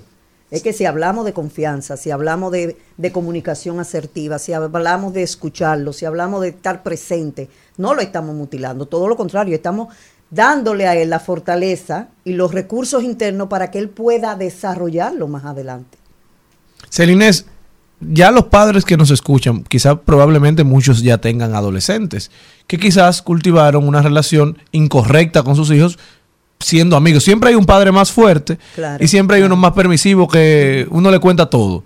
Entonces, ¿cómo puede ese padre permisivo que se pintó esa relación de amistad cuando era de guía, cómo puede corregirse un poco si todavía tiene la oportunidad? Bueno, de corregirlo será un poquito difícil. Lo que sí podemos hacer es cambiar, modificar conductas, modificar actitudes, para que el niño vaya de una, o el adolescente en este caso, vaya entendiendo justamente cuáles son los principios, cuáles son los valores de mi sistema familiar. Ahora, si no lo hicimos, sabe que vas a tener que tener, ¿verdad? Mucha paciencia, con mucho amor, mucha firmeza, porque a veces nosotros dejamos de hacer la cosa por no ser firme, creyendo que estamos abusando o que estamos imponiendo. Una cosa es firmeza y otra cosa es imposición. Entonces tenemos que saber exactamente dónde somos eh, vamos a imponer las cosas y dónde vamos a ser firmes. En cuestiones de reglas, de normas, tenemos que ser firmes, aunque no duela aunque no duela y aunque no den ganas de llorar y aunque no den ganas de decir, ay Dios mío, me abandono. No, tenemos que ser firmes porque eso es lo que ellos van a percibir. ¿Cuán- a, a qué edad tú piensas que, que debemos, o sea, que, que deben las madres ya, porque ya yo no puedo, que deben las madres eh, fomentar eh, este, esta, esta clase, ¿verdad?, de, de conducta? Desde la barriga. El niño nació y nace como una tabla en blanco. Por lo tanto, en ese momento usted comienza a sumarle a esa tabla o a escribir en esa tabla las cosas buenas o las cosas malas. A partir de los siete años es que el niño comienza a identificar cognitivamente, el niño comienza a identificar esto es bueno, esto es malo, esto me gusta, esto Pe- no me pero gusta. muchi- muchísimas madres esperan los siete años porque dicen es que él es muy chiquito, no Ahí es que voy, entiende". a que entonces cuando esperamos, cuando no hacemos las cosas, entonces luego queremos exigir, pero si no lo dimos, o por lo regular decimos, no, está muy chiquito, no sabe de eso, eh, eh, no vamos a hacer eso. No va a entender. Más adelante yo lo, yo lo intento. No, este es de un principio. Desde que el niño está fuera de la barriga, ya tenemos que comenzar a poner esas reglas y esos límites claros. Brillante Celinés Madera, una de las jefas de las psicólogas en la República Dominicana y de los psicólogos. A pesar, de que, a pesar Wow. de, que, de que Darían Vargas siga insistiendo Don Charlie. en que la psicología no debe estudiarse. No, don Cristian. Eh, No, pero que esto era muy importante. No, no, pero ya, pero el tiempo es más importante que nosotros. Nos vamos, nos vemos mañana y nos oímos mañana. Hasta aquí, Mariotti y compañía. Hasta aquí, Mariotti y compañía. Hasta mañana.